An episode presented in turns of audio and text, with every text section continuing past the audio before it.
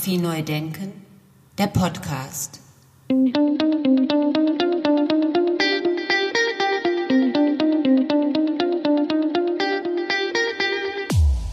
Herzlich willkommen zu meinem Podcast Fotografie neu denken. Mein Name ist Andy Scholz. Heute wieder mit einer Spezialausgabe anlässlich des Deutschen Fotobuchpreises. Heute mit der Kategorie dokumentarisch-journalistischer Fotobildband.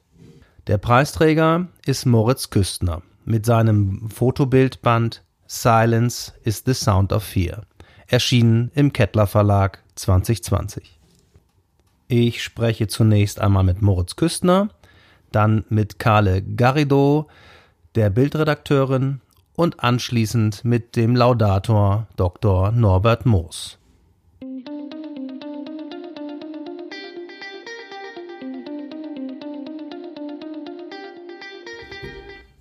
Hallo Moritz, grüß dich und schön, dass wir uns hier hören können. Hallo Indy, danke für die Einladung und dass ich heute über mein Buch sprechen darf. Sehr, sehr gerne, Moritz. Stell dich doch unseren Hörern kurz vor. Dankeschön. Also zu meinem Werdegang, genau, ich bin ähm, genau zur Wende in Erfurt geboren und habe noch so ein paar Monate DDR mitbekommen oder eher nicht mehr mitbekommen, aber höchstens in der Familiengeschichte.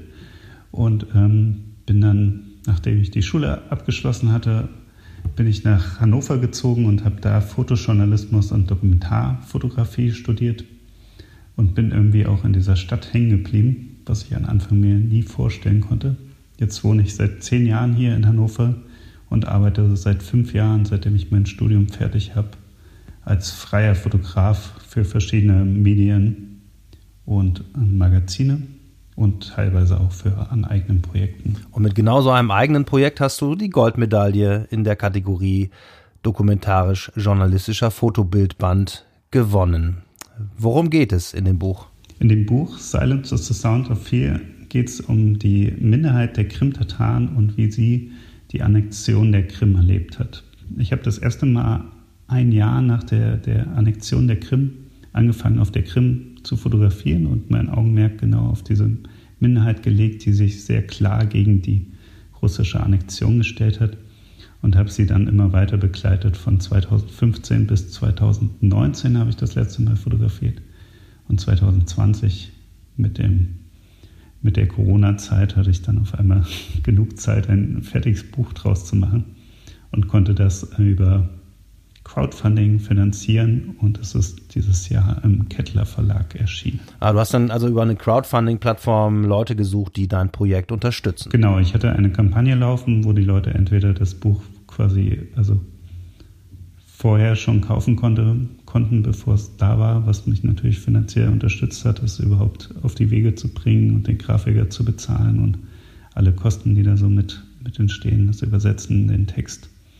oder auch Leute ein Postkartenset kaufen konnten oder Prints, wo man dann quasi mich noch ein bisschen mehr unterstützt haben, weil die Produktionskosten da geringer sind als, als das, was man einnimmt. Und du warst damit erfolgreich, nehme ich mal an. Ja, ich habe, ähm, also ja, es ist aufgegangen.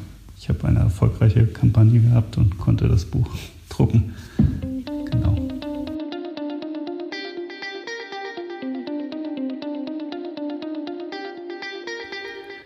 Der Titel hat mich sofort neugierig gemacht.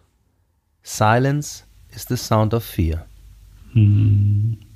Also der Titel ist ein Zitat, der, der eigentlich das darauf mündete, dass ich einen Freund, den ich da gewonnen habe, gefragt habe, warum, warum die Krim-Tataren so ruhig geworden sind und nicht mehr, also vorher waren die schon so eine rebellische Kraft und 2014 haben sie auch noch zu eine Million demonstriert gegen die Annexion und als ich dann 15 da war, war alles so schon ein bisschen ruhiger und die Proteste fingen.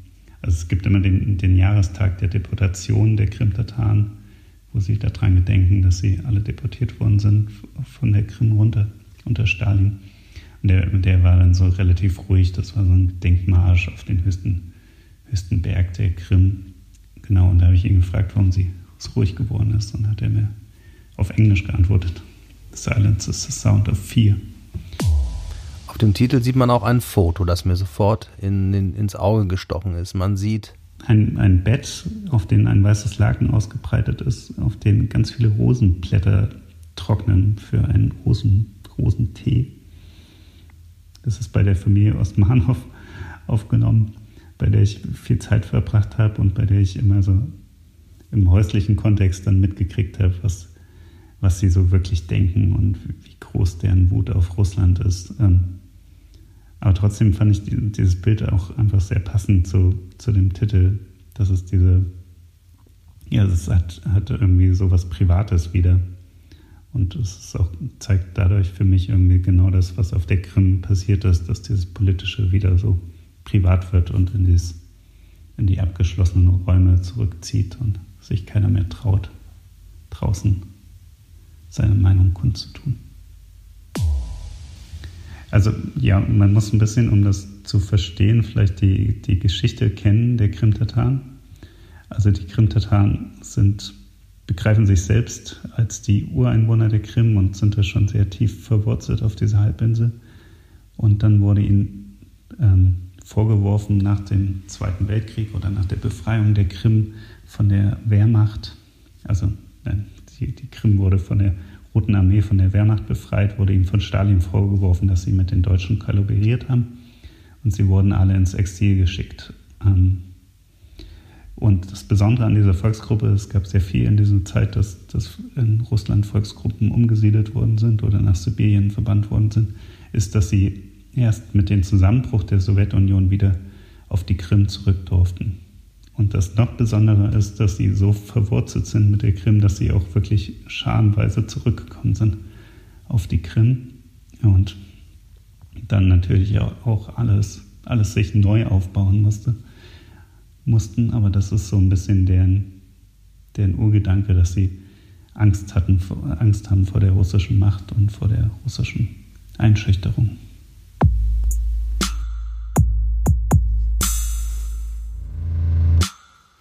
Ja, vielen Dank, Moritz, für die kurze Beschreibung und den kurzen Einblick in deine, in deine Publikation. Alles, alles Gute, viele Grüße nach Hannover und ich hoffe, bis bald. Dankeschön. Andy, besten Dank für deine Zeit und deine Nachfragen. Es war schön, mit dir zu reden.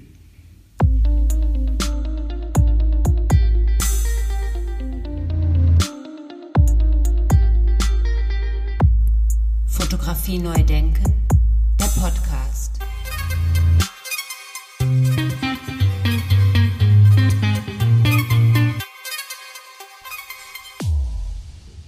Das ist ein schönes Buch geworden und äh, weil das sicherlich nicht einfach äh, war, aus diesen fünf Jahren ähm, Fotografieren auf der Krim alle diese Bilder zusammenzustellen, das hat Moritz Küstner auch selbst so beschrieben, haben wir kurzerhand entschieden, dass wir Carle Garrido anrufen. Das ist nämlich die Bildredakteurin, die das Ganze dann mit Moritz Küstner sozusagen zusammengestellt hat und editiert hat.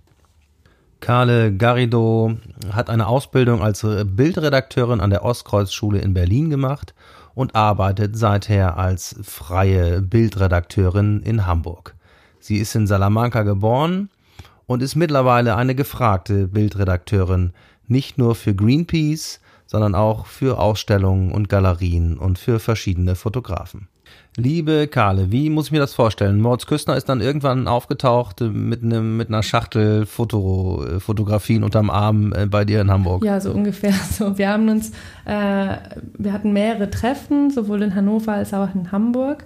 Ähm, aber in Hannover hatten wir uns das, also erstmal habe ich überhaupt digital eine Auswahl bekommen. Das war für mich auch sehr wichtig, weil ich ähm, natürlich keine Expertin in dem Thema äh, war oder bin, sondern eher war vielmehr drin. Und ähm, ich musste für mich erstmal irgendwie die Texte lesen, die dazu veröffentlicht wurden, mir die Auswahl anschauen, digital und mir ein bisschen ein Bild machen, also ein bisschen so meine eigene Position dazu entwickeln.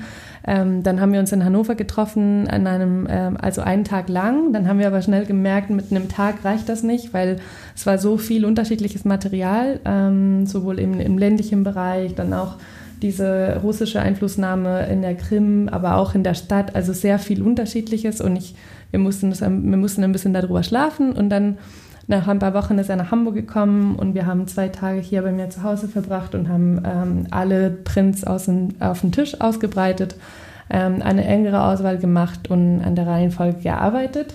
Ähm, und dann, ähm, als wir dann die Reihenfolge schon hatten, haben wir die auch digitalisiert sozusagen und ein bisschen so grob als Dummy aufgebaut. Und, ähm, und dann natürlich ganz viel darüber gesprochen, wie man diese unterschiedlichen Bildebenen vielleicht auch über das Papier oder ein Format ähm, in dem Buch noch ein bisschen ähm, ja, ähm, einen Fokus darauf legen kann, dass eben unterschiedliche Geschichten erzählt werden. Das heißt, ihr versucht da irgendwie so eine Struktur reinzubringen oder du versuchst dann dir so einen Überblick zu verschaffen und eine Struktur da reinzubringen, um genau eben diese unterschiedlichen Geschichten herauszufiltern, oder? Genau, also ganz oft schaut man natürlich irgendwie erstmal, ähm, was hat man da für Bildebenen. Es gibt irgendwie Landschaft, es gibt Gemeinschaft und äh, Bilder, die über die Tradition erzählen. Ähm, es gibt ähm, ganz poetische Aufnahmen, die vielleicht ein bisschen so eine gewisse ähm, äh, vielleicht in einem, in einem Buch reinbringen. Es gibt intime Porträts von, der, von den Familienmitgliedern von dieser Familie Osmanov, ähm, was er ganz oft begleitet hat, also jahrelang. Ähm, und dann gibt es diese Bilder von den, äh, von den russischen Auftritten ne, in, der, in der Öffentlichkeit, Propaganda, Tourismus, Patriotismus. Und diese ganzen Dinge legt man so ein bisschen zusammen, um einfach ein Bild von dem Ganzen zu bekommen. Ähm, und dann schaut man, dass es in der Dramaturgie ähm, so eine Geschichte erzählt. Und man sieht ja auch im Buch, dass diese, diese Bilder von den russischen Einflüssen ähm, so dazwischen sind und ein bisschen fast so aus dem Buch rausfallen, dadurch, dass sie auch in Hochformat sind und nicht quer wie die, wie die restlichen Bilder. Ähm, und es hat auch ein anderes Papier, das heißt, man zeigt so ein bisschen diese, diese Parallelwelt ne, in der Krim, ähm, womit natürlich die, die Krim-Tataren konfrontiert sind. Und das war ein bisschen, am Anfang muss man sich eben das große Bild schaffen, ähm, und dann immer enger werden und natürlich dann auch in einem Edit äh, versuchen, dass man durch das Blättern die Geschichte erzählt bekommt, ohne einen Text dazu äh, zu haben, obwohl natürlich die Bilder danach natürlich mit BUs begleitet werden am Ende des Buches. Aber man versucht ja auch ganz viel visuell zu erzählen. Und ähm, erstmal fängt man vom Großen an, dann macht man das kleiner und die Reihenfolge spielt natürlich am Ende eine ganz große Rolle. Und musstest du dann Moritz auch mal überzeugen, ein Bild rauszunehmen oder ein anderes Bild reinzunehmen? Oder wie, wie ist das so gegangen? Ich fand das, äh, ich fand das ziemlich, ähm, es lief ziemlich gut und ziemlich äh, flüssig, würde ich sagen. Es gab natürlich schon so ein, zwei Bilder, ähm, wo ich eine klare Meinung hatte, wo er vielleicht irgendwie seine Lieblingsbilder, also dieses, ne, dieses bekannte Kill Your Darlings, das passiert, glaube ich, immer wieder, wenn man eine Arbeit über fünf Jahre entwickelt, dann hat man natürlich Favoriten, aber man weiß nicht mehr warum. Und äh, es sind bestimmt ein paar Bilder daraus äh, gefallen, aber es, er hat mich auch wiederum überzeugt mit manchen äh, Bildern, auch ganz oft natürlich aus inhaltlichen Gründen. Deswegen war es auch so wichtig, das mit ihm zusammen zu machen, weil Klar kann ich irgendwie ähm, visuell daran gehen, aber in dieser Arbeit geht es auch ganz viel darum, ähm, die Lebensrealität der Krimtataren äh, wiederzugeben und zu erzählen und gut zu vertreten oder gut darzustellen. Und ähm, deswegen habe ich mich auch oft überzeugen lassen von ihm. Das hat sich auf jeden Fall gelohnt, würde ich sagen, am Ende. Und alles Gute. Vielen Dank für die Antworten und äh, viele Grüße nach Hamburg.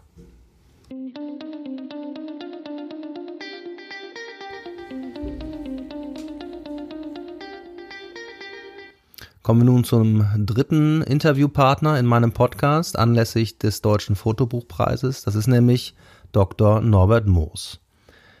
Ganz kurz zu seiner Person. Er gründete 2003 das Forum für Fotografie in Köln. Er kuratiert, publiziert und unterstützt Fotografinnen und Fotografen. Hallo Herr Moos, ich grüße Sie. Ja, es ist schön, Herr Scholz, dass wir mit einem Podcast dieser bleiernen Langeweile der Corona-Zeit begegnen. Wir sind vernünftig, aber wir kämpfen dagegen und der Deutsche Fotopreis soll wegen Corona nicht untergehen. Das ist sehr schön, Herr Moos. Äh, vielen Dank dafür und vielen Dank, dass Sie jetzt bereit sind, hier mit mir zu sprechen. Das freut mich sehr. Jetzt gehen wir mal direkt so ein bisschen in den äh, Deutschen Fotobuchpreis rein. Äh, ich hatte schon gesprochen mit äh, Professor von Hof und äh, Professor Jansen darüber, dass der, die Kategorien durchaus flexibel sind. Und so wurde jetzt ja zum Beispiel eine neue alte Kategorie nochmal wieder hochgeholt, die es schon mal gab, die dann weg war, die dann aber wieder gekommen ist. Es ist nämlich die journalistische Fotografie. Und die Kategorie hier heißt jetzt dokumentarisch-journalistischer Fotobildband. Wie können Sie da einen Satz zu sagen? Dankeschön. Also es zeigt sich einfach, dass es eine Schnittstelle gibt zwischen journalistischer Fotografie und, sage ich mal, künstlerisch konzeptionellen, ästhetischen Konzepten. Ähm, und es ist ganz schwer, wenn man alles in eine dieser beiden Kategorien allein hineinsetzt. Man verliert so viel andere Dinge aus den Augen, aus der positiven Bewertung. Deshalb ist es sinnvoll, eine solche Kategorie nochmal ganz gezielt aufzunehmen, auch wenn das Buch gar nicht so sehr äh, journalistisch arbeitet. Das hat einen im Text einen journalistisch angedeuteten Hintergrund, der aber nicht elaboriert ist. Die Fotos sind eher der konzeptionell-ästhetischen Fotografie zuzuweisen. Und äh, es war schon richtig, äh, dort eine neue oder wieder die alte Kategorie zu definieren und zu öffnen. Mit den Kategorien ist es ja sowieso schwierig. Äh, die Leute, die die Bücher machen, haben diese Kategorie ja nicht im Kopf, sondern sie wollen ihr Buch machen nach Inhalt und formaler Gestaltung. Und dann zwängt man das im Rahmen der Jury notwendigerweise in irgendeine Kategorie hinein. Das ist nicht immer ein ganz adäquates äh, Vorgehen, aber lässt sich aus praktischen Gründen kaum vermeiden. Nun ist dieses Buch für mich ein besonderes Buch. Äh, fangen wir wieder an mit dem Thema. Es geht um die Krim-Tataren in ihrer jetzigen Existenz auf der Krim. Ähm, wenn ich ehrlich bin, ich wusste gar nicht, dass es Krim-Tataren gibt, dass das etwas Besonderes ist und musste dann mich belesen und sah, dass diese Leute ein schreckliches Schicksal hatten und wurden massenhaft deportiert und massenhaft ermordet und nachdem die Krim äh, von Khrushchev wieder zurückgegeben wurde an die Ukraine, siedelten sie wieder in der Ukraine ein. Und dann kam diese erneute Annexion der Krim durch Putin. Und jetzt stehen sie wieder im alten Desaster, werden verfolgt, werden unterdrückt, werden Repressalien unter, äh, ausgesetzt können ihre Kultur nicht praktizieren. Äh, also das war erstens für mich ein völlig neues Thema. Und dann ist es so, dass dieses Buch ganz leise Töne anschlägt. Ähm, eine Fotografie, die zwischen Lyrik und Ironie, zwischen Empathie und Trauer schwankt. Äh, sie wird diesem Thema ganz gerecht. Und das Buch wird dem auch gerecht, weil es, es kommt einfach daher. Äh, keine, kein Druck, der irgendwie äh, brillant ist. Ist nicht schlecht gedruckt, aber es ist kein Hochglanzpapier. Es äh, zeigt Nachdenklichkeit. Man wird langsam herangeführt an dieses Thema und plötzlich sieht man, da in der Welt gibt es einen Konflikt, den kannte ich nicht, der ist bedeutsam. Und unter diesem Schlagwort Grimm, wo so viele Ansichten gegeneinander stehen, ist das plötzlich eine neue Farbfacette. Und das ist gut, dass es dieses Buch gibt. Und man könnte das Gleiche nicht in einen Zeitungsartikel passen, hineinpassen oder man könnte auch keinen Dokumentarfilm dort drehen. Das Buch ist dort richtig am Platz und entspricht dem Thema ganz besonders gut. Vielen Dank, Herr Dr. Moos, für diese Worte. Vielen Dank für die Einschätzung. Und dann möchte ich Sie jetzt einfach mal bitten, die Laudatio zu verlesen. Vielen Dank. Es gibt Fotobücher, die sich nicht einordnen lassen, bei denen es von Anfang an nicht feststeht, ob sie als Reisebuch, Reportage oder künstlerisches Konzept betrachtet werden wollen.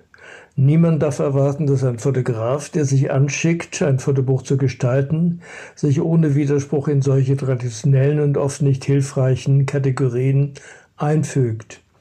Und es gibt Themen, die in einem Zeitschriftenmagazin zu kurz kommen und deren Komplexität nicht in einem Einzelbild abgebildet werden kann. Und es gibt wieder immer mehr Gegenden in der Welt, in der es nicht einfach ist, einen Dokumentarfilm zu drehen oder erkennbar als Reporter unterwegs zu sein. Hier ermöglicht ein Fotobuch gestalterische Auswege und themenangepasste Lösungen.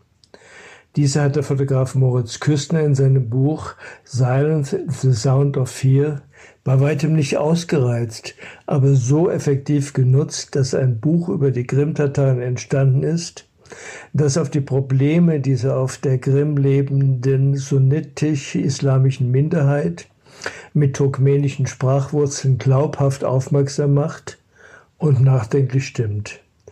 Die zwischen 2015 und 2019 entstandenen Fotografien bemühen sich erst gar nicht, auf die komplexe und widersprüchliche Geschichte der Krim-Tataren einzugehen, die im 16. und 17. Jahrhundert schreckliche Sklavenjäger waren, in den Jahrhunderten danach für viel anhaltende Unruhe sorgten, von Stalin zwangsweise umgesiedelt und unter grauenhaften Umständen ermordet wurden, die sich im Zweiten Weltkrieg zu großen Teilen gegen die Sowjetunion wandten und der deutschen Wehrmacht andienten und nach 1954, als Khrushchev die Krim der Ukraine zuschlug, wieder in großer Zahl auf die Halbinsel Krim zurücksiedelten.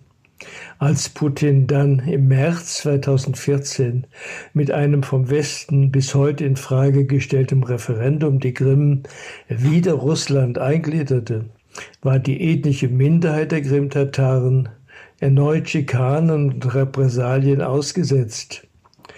Auf diese verworrenen historischen Ereignisse und die daraus entstandenen Mechanismen von Unterdrückung und Gegenwehr und daraus wieder resultierende neuen Repressalien geht Diana Lars in ihrem reportagehaften Textbeitrag nur wenig ein. Der Text vermeidet eine differenzierte Darstellung der Geschichte der Krim-Tataren und befreit, so das Buch, aus den sattsam bekannten rhetorischen Mustern, einer unendlichen Kette kultureller Vorurteile und gegenseitigen politischen Diskriminierungen, deren Wahrheitsgewalt Gehalt, deren Wahrheitsgehalt unentwirrbar zu sein scheint und immer neue Streitereien provoziert. Durch diese klug gewählte Begrenzung werden die in den Fotografien abgebildeten Menschen zu Individuen und nicht als Konfliktpartei instrumentalisiert. Moritz Küstners fotografische Momentaufnahmen der Gegenwart wechseln zwischen melancholischer Lyrik und leise beobachtender Bildsprache. Unbeugsamer Lebenswille reiht sich an melancholische Trauer, ironische Distanzierung steht neben Fotografien von kulturellen Geborgenheitsritualen. Die Fotografien wandern scheinbar ziellos in der Gegenwart der verbliebenen und umstrittenen letzten Ansiedlung der Krim-Tataren umher. Der Kettler Verlag hat zusammen mit den Buchdesignern, zu denen auch Moritz Küstner selbst gehört, gut daran getan, das Buch auf mattes Papier zu drücken und dem Thema der kulturellen Unterdrückung mit Schlichtheit in der Auswahl der verwendeten Materialien, der Einfügung von Leerseiten, der dezenten Schrifttypen und mit einer relativ kleinen Buchgröße von 19 mal 24 Zentimetern zu entsprechen es bedarf also gar nicht immer des Ausreizens der gestalterischen Möglichkeiten, um mit einem Fotobuch Konzentration und Empathie beim Betrachten und Durchblättern zu erzielen. Wegen der Behutsamkeit und der ästhetischen Eindringlichkeit, mit der sich dieses Buch einem überaus schwierigen Thema stellt, verdienen Moritz Küsten und der Kettler Verlag nicht nur Lob, sondern auch Dank. Fotografie neu denken der Podcast.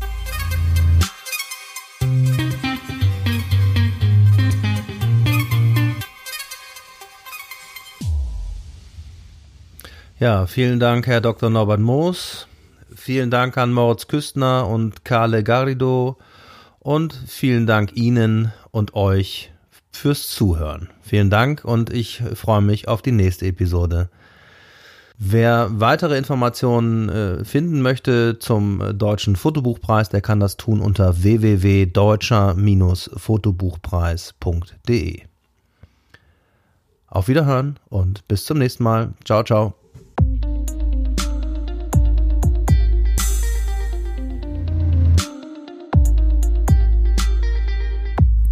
Fotografie neu denken, der Podcast.